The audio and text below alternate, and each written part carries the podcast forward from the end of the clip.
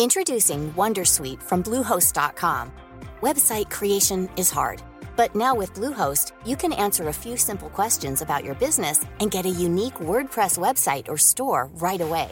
From there, you can customize your design, colors, and content. And Bluehost automatically helps you get found in search engines like Google and Bing.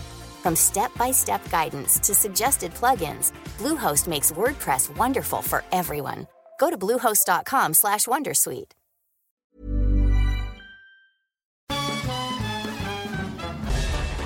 Farándula 021 es un podcast de cultura pop, donde analizaremos sin piedad series, películas, programas, música, moda, tendencias, libros, redes sociales y hasta figurosas e inventadas. Cada jueves un nuevo episodio, con Horacio Villalobos, Pilar Bolívar, Mauricio Valle, Maniwis, La Supermana, Alejandro Broff, Jeremy Cruz y Mario Lafontaine. Farándula 021, un podcast con periodistas, psiquiatras y vestidas. Te lo cuento, te lo cuento. Tu dosis diaria de noticias. Muy buenos días, aquí te traemos tu shot diario de noticias para que no te pierdas de nada. Así que vámonos con las notas. El Senado discutió la reforma que busca ampliar la presencia del ejército en las calles hasta 2028, perfilando su aprobación. Una vez más, las y los senadores llevaron al Pleno la discusión de la reforma que pretende ampliar la presencia de los soldados en las calles.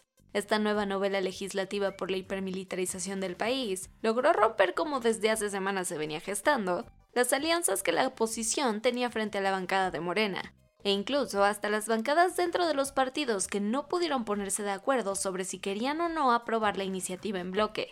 Hasta ayer en la noche aún no había un resultado concreto, pero lo que está claro es que independientemente del resultado, el gobierno de AMLO y en general las y los legisladores de Morena quieren tener a las Fuerzas Armadas en las calles hasta 2028. Por eso, el secretario de Gobernación Adán Augusto López adelantó que si se aprobara la minuta ya no habría necesidad de consultarla con el pueblo mexicano en 2023, pero con ello dejó claro que de no aprobarse ahora, precisamente el próximo año irían por ello. Pese a que el Senado de Rusia aprobó la anexión de los cuatro territorios ucranianos ocupados, la realidad es que el Kremlin ya no tiene control total de ninguno de ellos.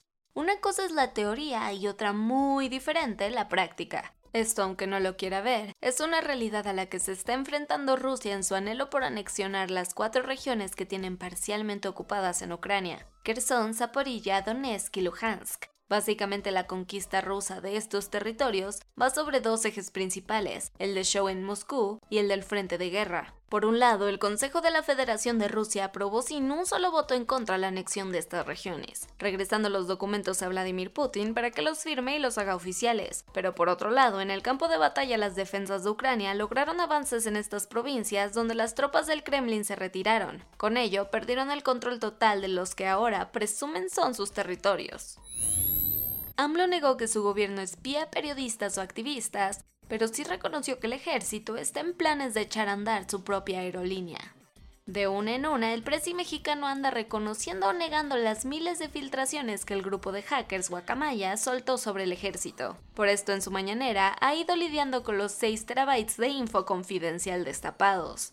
En uno de estos rounds habló sobre el tema del espionaje que las Fuerzas Armadas llevaron a cabo en contra de periodistas y activistas en 2019 con el software Pegasus, rechazando que haya sido así y minimizando las pruebas. Otra historia es la de los correos que se encuentran en esta misma filtración masiva y que hablan sobre cómo la Sedena está en planes de abrir su propia aerolínea. Ahí sí dijo que es verdad y hasta presumió que la idea es tener una firma que gestione 10 aviones, incluyendo el polémico avión presidencial.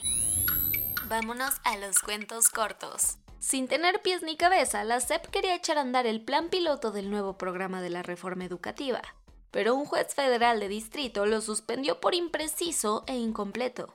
Resulta que la instancia educativa quería aprobar a finales de este mes en 960 escuelas una primera etapa de la estrategia, pero le pusieron un alto porque ni siquiera han capacitado a las y los maestros respecto a sus contenidos. Es más, no se sabe ni de qué irán los programas de estudio. Esto se logró gracias a un amparo de educación con rumbo. Sin embargo, la Secretaría dijo que desconoce la sentencia y que seguirá con sus planes. En el transcurso de la mañana de este martes, confirmaron la muerte de Jesús Hernández Alcocer, el presunto asesino de la cantante Irma Lidia. Que en junio pasado atentó contra ella durante una cena en el restaurante Suntory de la Colonia del Valle en la Ciudad de México. Así lo informó la Secretaría de Seguridad Ciudadana, que recordó que el acusado estaba tras las rejas en el reclusorio norte. Detrás de la música hay mensajes poderosos, y esto lo sabe perfectamente Shervin Hajipur, el cantautor iraní que se sumó al eco de las protestas por el asesinato de Masa Amini bajo custodia policial. Con la letra de su canción Baraye, que se ha convertido en el himno del movimiento antigubernamental, que va en su tercera semana, pero a pocos días de que lanzara su canción, el artista de 25 años fue arrestado por las fuerzas del régimen, según Human Rights Watch y fuentes cercanas. Se cree que lo obligaron a eliminar su obra de redes, pero esta ya es coreada en todas las protestas a lo largo de Irán.